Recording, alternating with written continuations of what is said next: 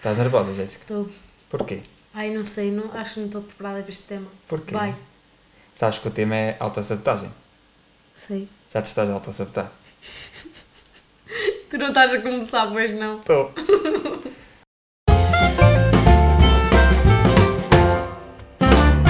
Hoje vamos falar sobre autossabotagem e basicamente numa forma assim meio que descontraída eu quis dar um exemplo do que é que é a autossabotagem, mas nós vamos pegar neste exemplo mais à frente. Jéssica, diz-me lá na tua opinião o que é que significa a autossabotagem. Então, a autossabotagem é quando criamos obstáculos, quer de forma consciente ou inconsciente, que atrapalham de certa forma os nossos, as nossas tarefas e objetivos. Vocês viram que ela veio aqui com uma respostinha na ponta da língua Yeah, Só para dizer assim, tomem bucha, que eu sei o que é que é isso. Mas Jéssica, apesar de nós sabermos, é exatamente isso. A autossabotagem é nós muitas vezes temos ações, temos atitudes que muitas vezes são inconscientes ou até conscientes, que autossabotam o nosso percurso, a nossa rota, até o objetivo que nós definimos. Por isso é que muitas vezes nós não sabemos porque é que as coisas dão certo ou não sabemos porque é que as coisas não dão certo connosco quando nós queremos muito e olhamos para tudo aquilo que nós fizemos e pensamos, ah, mas eu estou a fazer tudo certo. Agora, tu disseste que muitas vezes é um processo inconsciente. Porquê é que tu achas que inconscientemente nós nos queremos autossabotar? Inconscientemente, Sim. Uh, lá está, como é inconsciente nós não sabemos, Uh, mas eu acho que isso deve-se muito a algumas uh, crenças e a alguns hábitos que nos limitam e que foram criados ao longo da, hum, da nossa vida. Vamos dar aqui um exemplo prático. Exato. Estás preparada para isso? Não sei se estou. Então, eh, então vou dar dois exemplos práticos que a Jéssica não está preparada para isto. Hoje nós temos a participação especial da nossa realizadora Paulinha Silva. Palmas para ela que ela nunca apareceu, hoje vai aparecer aqui a nossa Paulinha. Paulinha, aqui na tua participação rápida, responde-me uma coisa. Tu eras uma daquelas pessoas que na escola, quando havia apresentações, tu gostavas de ir lá fazer a apresentação à frente e aparecer? Não, não. Não gostavas, né? Pois é. E porquê é que tu achas que isso acontecia? Tu não gostavas de ir lá à frente aparecer, Paula? Porque eu acho que não sei falar. Ok, muito bem.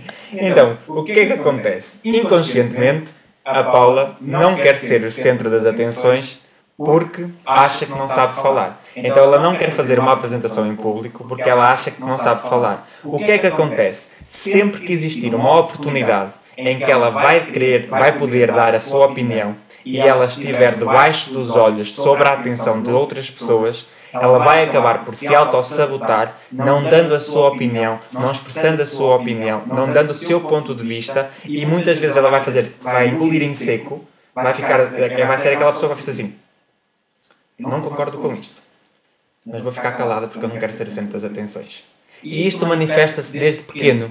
Possivelmente houve um momento na vida dela, enquanto bebê, em que de alguma forma ela era o centro das atenções e algo menos bom aconteceu.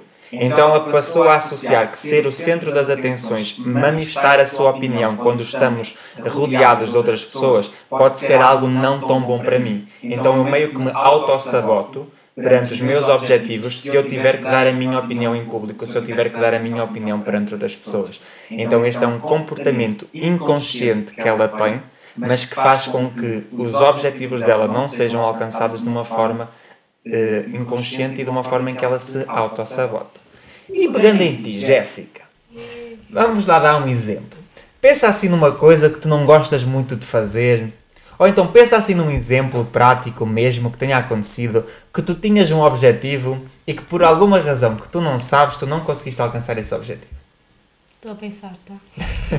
Ok. Não. A gente volta amanhã, amanhã à mesma hora, a gente encontra-se aqui para a Jéssica. Existem, existem, ups, existem hum, vários momentos em que isso acontece. Hoje, se calhar, tive um bocado mais consciência disso, porque não tinha também bem uma percepção do que poderia ser bem a autossabotagem.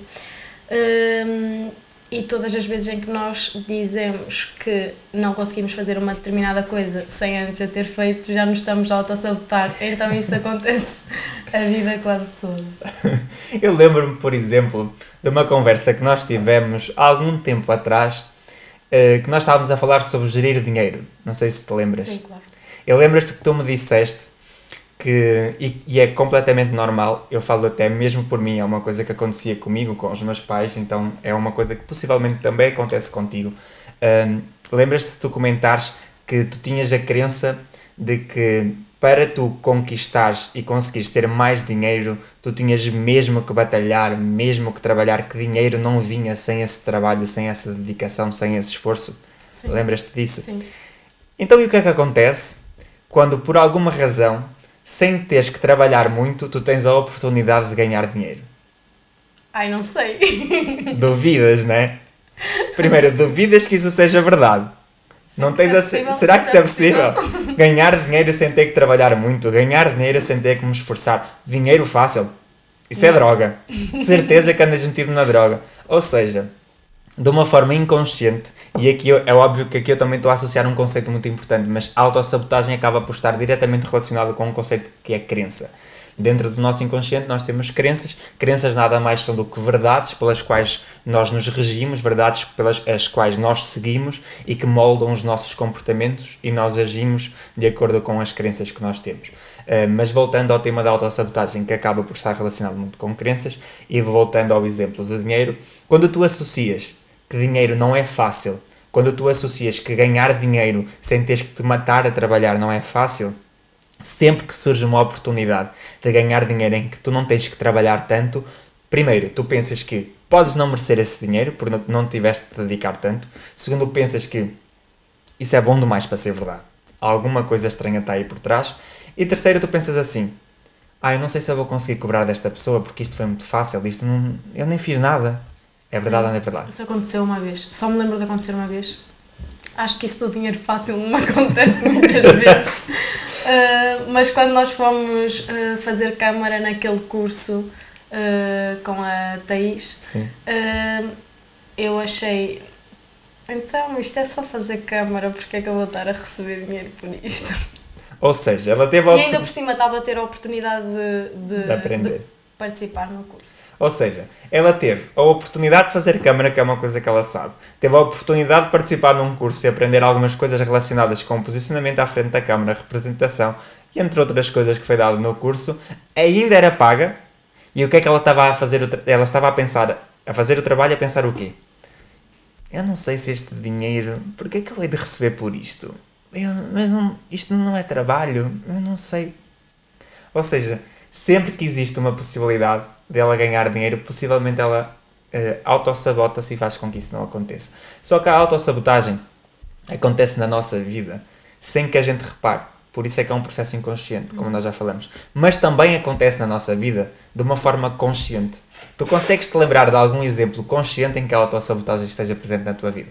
É assim, eu acho que lá está. Eu tenho consciência de todas as vezes que eu digo que não consigo fazer uma coisa, porque eu acho que essa é a minha primeira resposta uh, para tudo. Quando não tenho um trabalho, tenho que ir fazer uma entrevista, eu já estou a achar que, que não vou conseguir uh, fazê-lo. Ainda nem sequer a fiz. a entrevista ainda nem sequer aconteceu. Sim. Esta é daquele tipo de pessoas que, basicamente, ela pensa que a entrevista vai acontecer, então ela já está a sofrer antes da entrevista acontecer. Ela sofre durante a preparação da entrevista, sofre durante a entrevista e sofre depois da entrevista porque pensa naquilo que devia ter perguntado e não perguntou. Então, basicamente, é uma sofredora nata, uma autossabotadora nata e que faz com que és feliz assim. Não. Quando isso acontece. Não. Pois é, porque as pessoas. O, o mais grave disto tudo é que as pessoas não reparam que isto acontece e não vivem esse objetivo, não vivem esse percurso, não fazem essa rota, essa jornada de uma forma feliz. Porque quem é que gosta de estar em constante tensão para ter a certeza que vai conseguir fazer aquilo ou não conseguir aquilo? Quem é que gosta de estar em, em, em constante competição, digamos assim, para lutar, para ter coragem para fazer aquilo? Acho que ninguém gosta, né? Quando tu pensas que tens que preparar uma entrevista e começas a achar que tu não vais conseguir, porque é que tu achas que não vais conseguir se tu, se tu estás a fazer o teu trabalho? Não, eu acho que é porque tu colocas hum, expectativas muito altas na...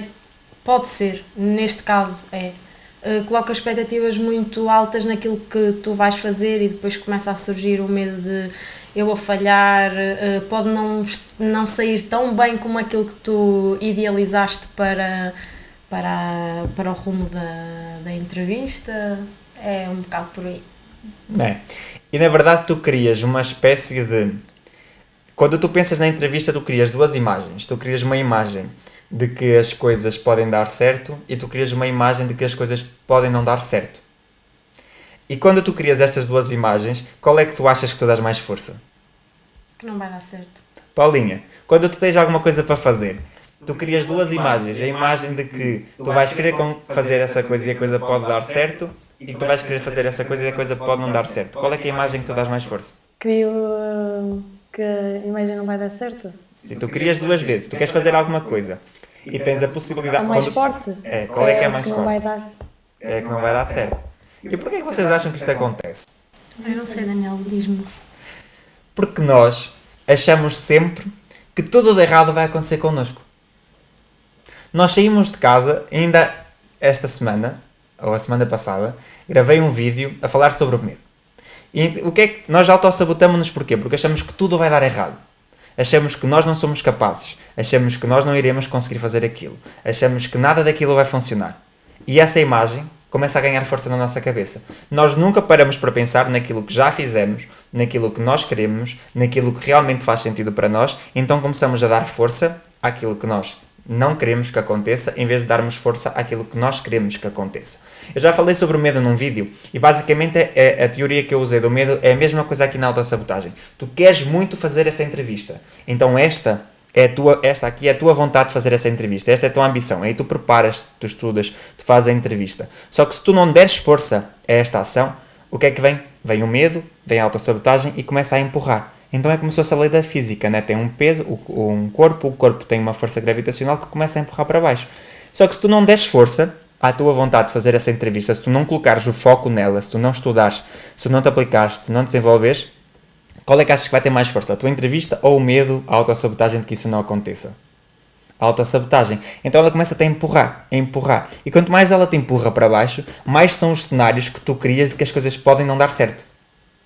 De que tu não podes não ser capaz e não dão, muitas vezes. Porquê?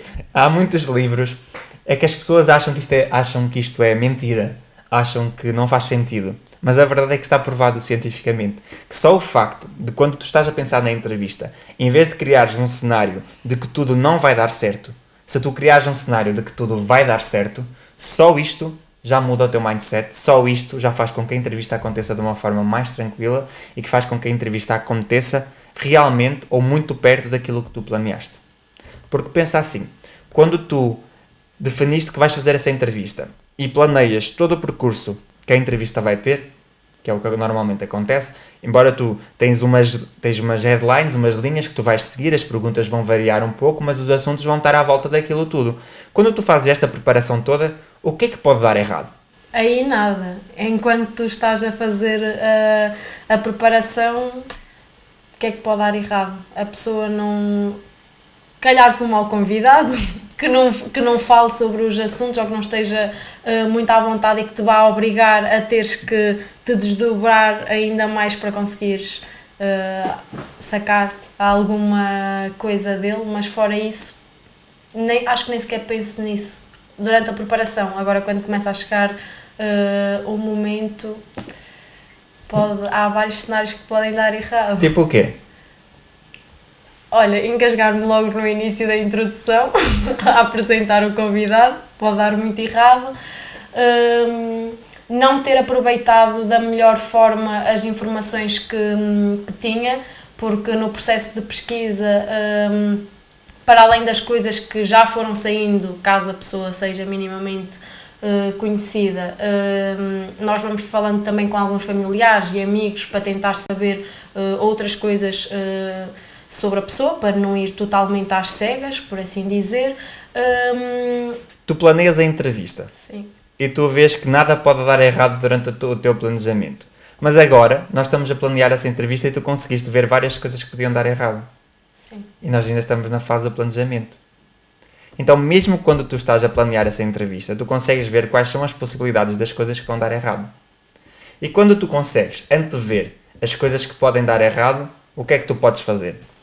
Precaver-me delas. E preparar-te para que isso não aconteça. Então tu olhas para isso e dizes assim: eu posso me engasgar. O que é que eu vou fazer? Vou preparar melhor esta introdução.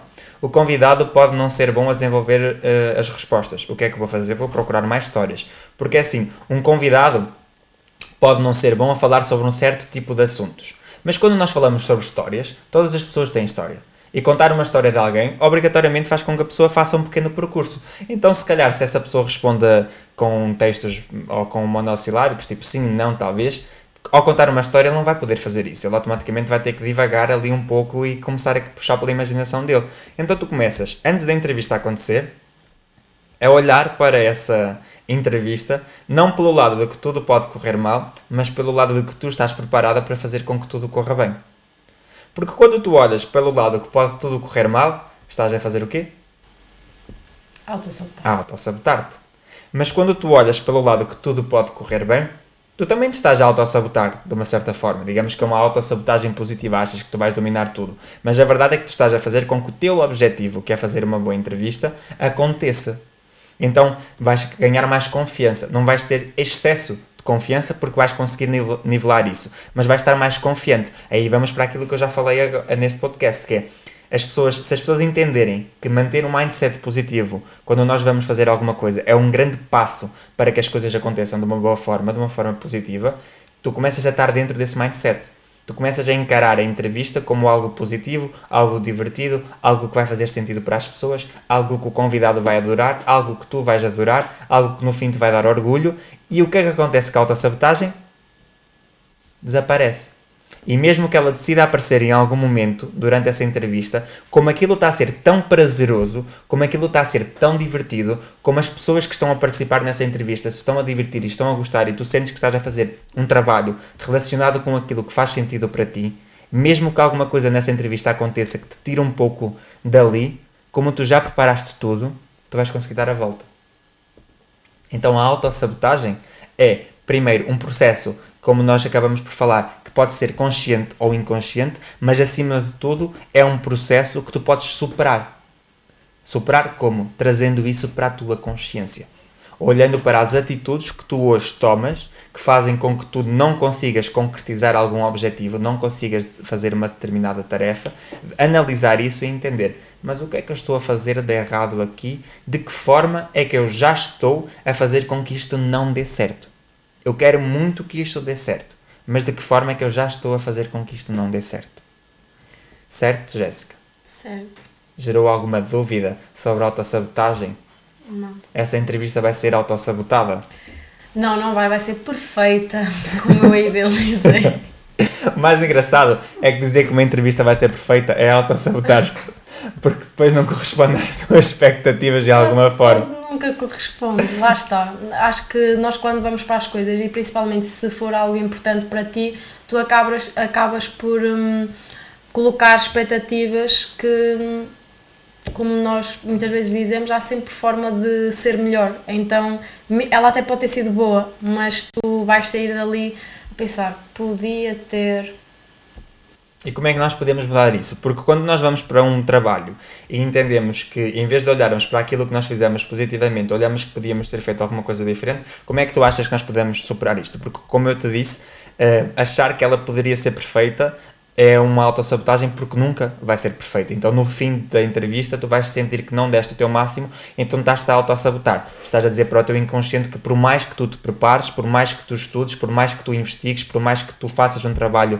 de backstage, tu nunca vais conseguir fazer a tua entrevista perfeita. Isto também é autossabotagem. Então, a autossabotagem pode ser pelo sentido negativo, em que tu não consegues atingir e achas e nem sequer consegues fazer, mas também pelo sentido positivo, em que tu vais, fazes e chegas ao fim e assim: Mas isto não foi como eu idealizei. Então, tens estes dois lados da autossabotagem. Mas como é que tu achas que nós podemos dar a volta a isto? Alguma vez paraste para pensar nisso? Não, acho que nunca tinha parado mesmo para, para pensar no assunto e para ter consciência de que isso se calhar uh, estava mais presente do que eu pensava na minha vida. Jéssica autossabotadora. É. Basicamente pensamos assim: tu, tu conheces-me e sabes que eu sou idealizador de, para mim, aquela velha história de não cries expectativas altas porque aí tu não te vais frustrar, blá, blá. Para mim, isso é blá, é. blá, blá, blá. Já eu. Tá? Porque assim, eu, eu defendo de que se sonhar grande ou sonhar pequeno dá o mesmo trabalho, então porquê é que eu vou sonhar pequeno? Sim. Eu vou sonhar grande. Então sonhar grande é ter expectativas grandes. Sonhar grande é sonhar grande. Não é pensar que eu vou fazer uma entrevista boa. É pensar que eu vou fazer a melhor entrevista da minha vida. É. É isso que eu penso. Para mim, isso é sonhar grande. Só que, como nós sabemos, muitas vezes as coisas podem não correr como nós queríamos, podem acontecer fatores externos, porque existe nós, existe eu, existe tu, existe os outros, existe o mundo. E tu vais estar a fazer uma entrevista a alguém e também há o um mundo à volta de vocês naquele momento. Então, tu e essa pessoa e o mundo podem se influenciar de uma forma direta e indiretamente. As coisas podem não acontecer bem. Mas como é que nós fazemos esta, este balanceamento? Basicamente, o que é que tu tens que entender? Que quando tu estás a fazer essa entrevista, tu já te preparaste, certo? Tu já te dedicaste. Já fizeste o teu trabalho de pesquisa. Preparaste esta entrevista da melhor forma possível, de acordo com os recursos que tu tinhas. A tua intenção de fazer esta entrevista é uma intenção positiva. Tu estás a fazer isto porque tu acreditas que vai ser vantajoso para a pessoa que está a ser entrevistada, vantajoso para ti, vantajoso para o mundo, vantajoso para a, a modalidade e por isso vai ser um, algo bastante interessante. Isto é onde tu te deves focar. Naquilo que tu fazes, na forma como tu preparas, no teu trabalho, na tua dedicação. Se o resultado final agrada ou não agrada às pessoas. Se o resultado final agrada ou não agrada de alguma forma a ti, isso já não. Agradar a ti até te compete de certa forma, mas agradar aos outros não te compete de forma nenhuma. O gosto é o gosto. Nem todas as pessoas gostam de ananás, nem todas as pessoas gostam de morangos. É a mesma coisa. Nem todas as pessoas vão gostar do teu trabalho, nem todas as pessoas vão gostar do nosso trabalho. Vai haver sempre pessoas que não gostam. Tu gostares ou tu não gostares, já entra aí noutro critério que é o quão exigente tu estás a ser contigo. Sim. O quão exigente tu estás a querer que tu sejas contigo mesma em vez de muitas vezes olhares para o teu trabalho, para aquilo que tu conseguiste fazer e para aquilo diferente e melhorado que tu conseguiste fazer comparado com a tua última entrevista, por exemplo. Então, quando tu estás perante um desafio assim, como é que tu deves olhar para ele? é óbvio, como eu já falei, deves-te preparar, fazer toda aquela preparação que nós já falamos, mas depois de te preparares, o, o objetivo aconteceu, tu fizeste. O que é que tu vais fazer? Olhar para as coisas boas ou para as coisas más? Depois de estar feita. Olhar para as coisas más para torná-las boas. Vais olhar para as duas. Vais olhar para as coisas boas e comemorar. Porque conseguiste fazer coisas boas. Sim. Vais olhar. Porque há muita gente a fazer más entrevistas. Más entrevistas, no meu mundo, na minha opinião. Mas há muita gente a fazer entrevistas diferentes das tuas. Há muitas, e há muitas coisas na tua entrevista que tu tinhas planeado que acontecessem. Sim. Então faziam parte do teu percurso, faziam parte do teu plano para aquela entrevista. Então por isso tu vais comemorar. Depois de comemorares, depois, atenção, eu não disse primeiro vais-te criticar. Eu disse depois de comemorares aquilo que tu fizeste bem, tu vais ouvir a tua entrevista pela milésima octagésima nona vez visto que és tu que editas, vais ouvir a tua entrevista finalizada, não bruta, ou seja, vais ouvir o produto final da tua entrevista e não o bruto, porque no bruto, se existe um bruto e se existe um editado que vem cá para fora, por alguma razão é. É porque o editado é melhor que o bruto. então tu vais ouvir o editado depois de comemorar, tu ouves o teu resultado final, ouves o editado. E aí, depois de comemorar, tu vais ver, ouvir, sentir as coisas que tu podes melhorar. Mas só depois de comemorares. O que é que acontece? As pessoas fazem o caminho inverso. Exato. É que é 98% dos casos as pessoas que se auto-sabotam quando elas estão perante um desafio em que elas uh, se predispuseram a fazer aquela tarefa, a fazer aquele trabalho, elas, o que é que elas fazem? Elas vão, preparam-se, fazem o trabalho, a primeira coisa que elas olham é aquilo que elas fizeram errado. E quando tu olhas para as coisas que tu fizeste errado, tu tens vontade de comemorar aquilo que fizeste certo? Não. Óbvio que não. Tu só estás a olhar para aquilo que fizeste errado, e tu consegues encontrar 57 mil coisas que tu fizeste errado, mas não consegues encontrar 51 mil coisas que fizeste certo. Só consegues encontrar o errado. Então o trabalho, para quem é um autossabotador nato, sempre que estás predisposto a fazer alguma coisa, primeiro tens que saber que aqui já venceste de alguma forma alguma autossabotagem que tu podes ser, porque entrar em ação muitas vezes é vencer uma autossabotagem. Mas quando tu fazes, realmente chegas ao resultado final do teu objetivo, tens que entender que aqui a tua autossabotagem termina se tu começares a olhar primeiro para as coisas positivas. E só depois de comemorares essas coisas positivas, o que é que eu quero dizer com comemorar? Às vezes comemorar é comer um chocolate, é, às vezes comemorar é tomar um café, às vezes é olhar para aquele trabalho e sentir orgulho, às vezes comemorar é só isso, é olhar para aquele trabalho e saber, uau, trabalho feito, que fiz, consegui fazer isto interessante, olha, meu Deus, comparado com a última que eu fiz, olha a diferença. Cenas dessas, às vezes comemorar é isso. E só depois, passado umas horas, um dia, é que tu vais olhar para aquilo e pensar assim: bem, vamos lá ver então o que é que eu posso melhorar aqui. Eu vou preparar agora a próxima, o que é que eu posso fazer diferente? Achas que faz sentido isto para ti na tua, na tua cabeça? Alguma vez tens parado de pensar assim? Faz sentido e já parei para pensar nisso e acho que é o caminho mais correto. Agora, na prática, às vezes as coisas não funcionam assim. Acho que, no geral, temos mais tendência a olhar primeiro para o que correu mal, porque, mesmo durante a entrevista, se alguma coisa correu mal ali, às vezes também já é difícil tu saíres da. Eh, esqueceres que aquilo acabou de acontecer eh, porque e dares a volta, não é? Para que não seja o desastre até até ao fim. Às vezes deixas-te hum, influenciar por uma pequena coisa que saiu do, do que tu tinhas planeado e, e isso acaba por estragar o resto das coisas que podiam correr bem. Eu já dei este exemplo várias vezes, mas vou pegar nisso outra vez. Eh, quando um bebê dá o primeiro passo pela primeira vez, o que é que toda a gente lá em casa faz? Festa. Festa? Festa não. Mandam fazer bolos, preparam festa do primeiro passo. então, quando diz a primeira palavra e a primeira, primeira palavra é mamã, ui, esquece, tem direito a roupa nova, o enxoval muda todo, todo o bairro sabe, todo... e é só o primeiro passo e a primeira palavra. Basicamente, o bebê acabou por conseguir conquistar um primeiro objetivo que ele nem sequer tinha ainda na cabeça dele, conscientemente, nem inconscientemente, todos temos, quando somos bebés, um objetivo de começar a andar. Então ele começa a andar, a família toda faz uma festa. Meu Deus do céu, meu filho ou minha filha deu o primeiro passo, uau, que fantástico, super-homem, só tem um ano e dois meses e já está a andar. É isto que nós pensamos. Quando nós fazemos alguma coisa certa, o que é que nós dizemos? Não fizeste mais que a tua obrigação. Não fizeste mais que a tua obrigação. é exatamente para isso que tu és pago. Mas estavas à espera do quê? E isto acontece desde pequeno. Tu vais para a escola. Aqui em Portugal as notas é de 0 a 5 até ao, de, até ao nono ano. Depois do décimo, décimo segundo, décimo primeiro, décimo segundo é de 0 a 20. Tu vais para a escola. Chegas a casa com 90, de 0 a 100%, né, as notas do excelente e tal. Chegas a casa com 95%. O que é que os teus pais dizem? Olha, podes perguntar isso à Paula. Paula, isso acontece-lhe muitas vezes. O que é que os teus pais diziam quando chegavas a casa assim com 90%, 95%? Eles diziam o quê? Quanto é que tirou a tua prima? Quanto é que tinha tirado a tua prima? Tirou mais. Tirou 100. Tirou 100? Tirou. Pois é. Não, não é para isso que estás a estudar. Não, é que é isso. Qual é que é o teu trabalho? Não Ou... é estudar, não é tirar boas notas. Ou te comparam com alguém, Sim. com alguém que tem melhor nota do que tu. Sim, sempre melhor. Ou te dizem que não fizeste mais do que a tua obrigação, que é para isso mesmo que tu estás a estudar. Só que para para pensar aqui. 90% é mau? Não, é muito bom.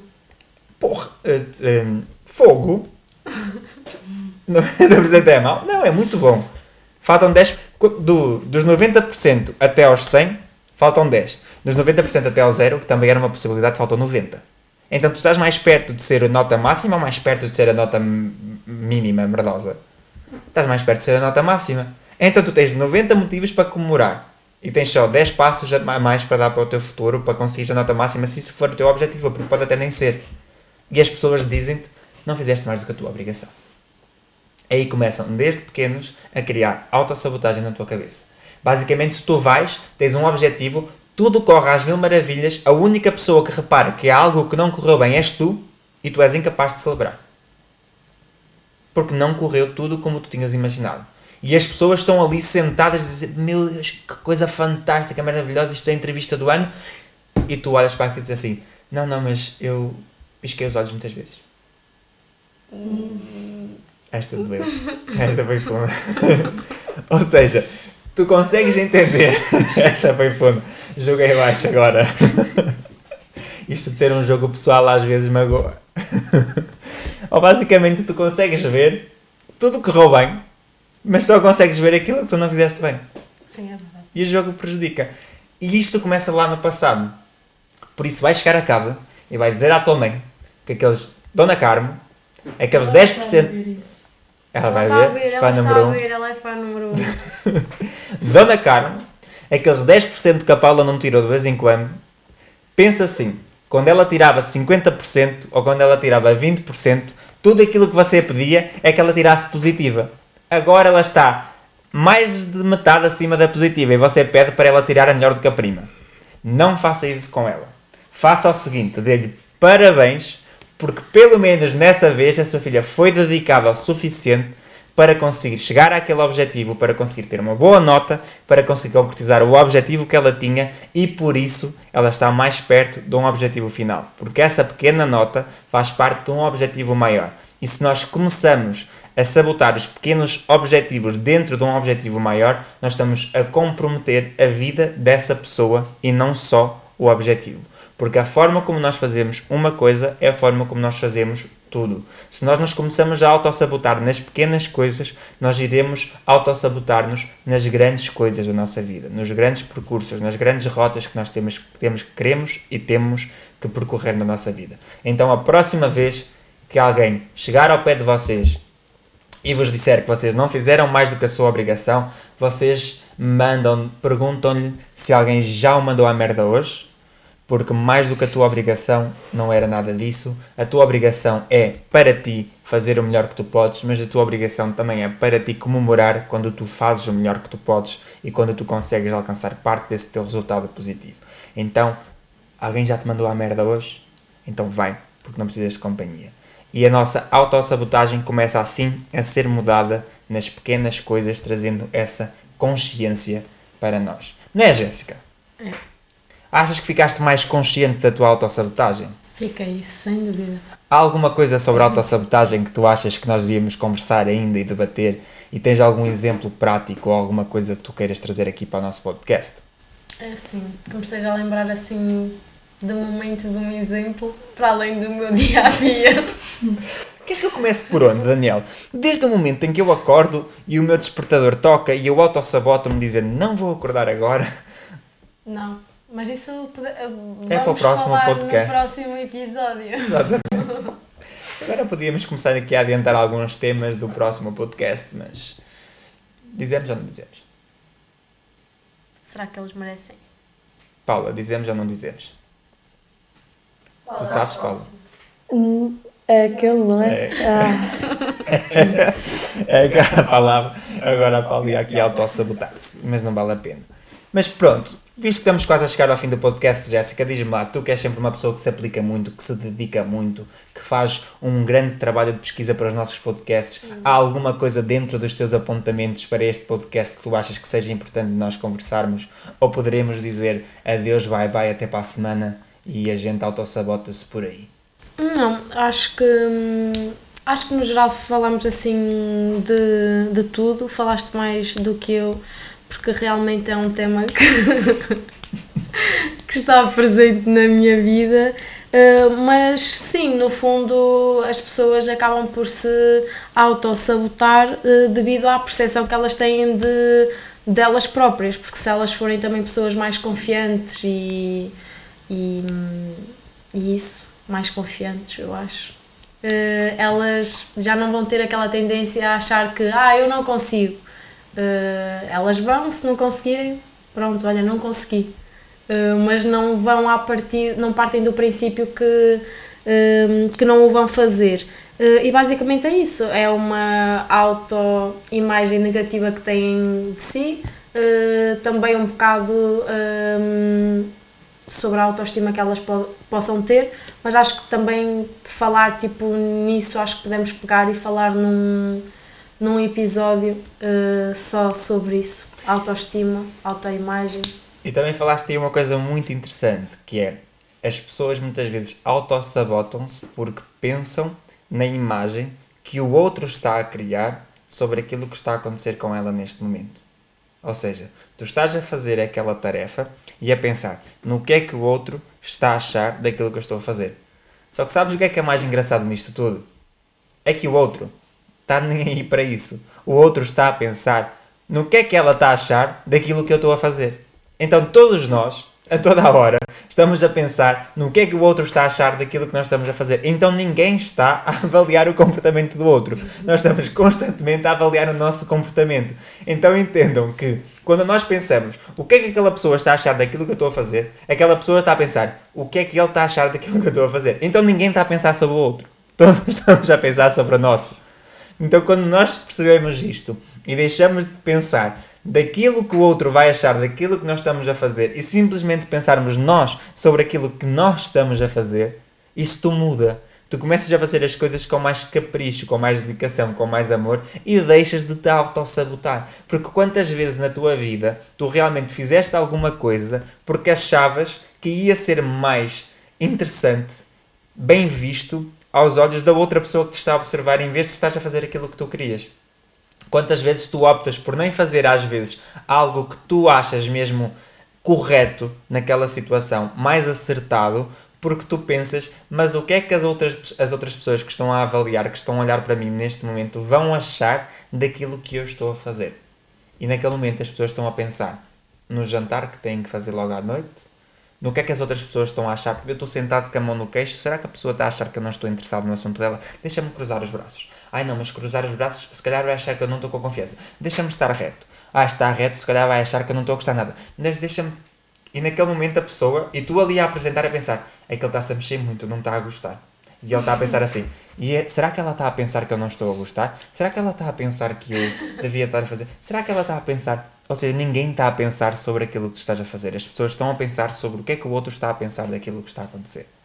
E tu, quando te, entendes isto, tu quebras este ciclo da tua sabotagem porque tu começas a olhar para aquilo que realmente está na tua mão. E na tua mão está aquilo que tu podes fazer. E não aquilo que o outro vai achar sobre aquilo que tu tens que fazer. Então, quebra o ciclo da autossabotagem fazendo assim. É algo que tu queres muito? Faz. Faz preocupando-te única e simplesmente em fazer da melhor forma possível que tu tens que fazer. Se tu, o, o, e pegando no processo da autossabotagem inconsciente, como é que tu vais ter essa percepção? Olha para os teus resultados e olha quantas vezes tu te. Eh, olha para quantas vezes tu dizes que vais fazer alguma coisa e por alguma razão que tu não consegues muitas vezes perceber, não fazes. E aí começa a avaliar isso, começa a avaliar se não há algo maior do que tu, se não há algo, se não há uma imagem negativa que tu estás a criar dessa situação nesse momento que vai fazer com que tu não faças isso. E aí tu começas a criar, a quebrar esse ciclo de autossabotagem e a fazer com que esse ciclo se torne um ciclo impulsionador e não um ciclo que te sabote. Certos? Certo. Acho que a Jéssica ficou sem palavras. Não sei se isso é bom, se é mau. Paula, também ficaste sem palavras? Um bocadinho. Porquê? Não costumo ter muitas. Também está autossabotas. Paula, tens liberdade aqui para falar. Agora tu até apareces. Isto é perigoso porque a Paula comanda ali aquilo. Então, se ela um dia decidir tirar-nos a todos do ar e ficar só lá ela a compor as sobrancelhas o cabelo e mais isso aqui, ela vai fazer isso e estamos todos travados. Mas pronto. Uh, de certa forma, acredito que tenha sido um podcast interessante. No início, a Jéssica começou logo a auto-sabotar-se porque ela pensava que não iríamos ter tempo, assunto suficiente para ficar aqui a falar sobre isto.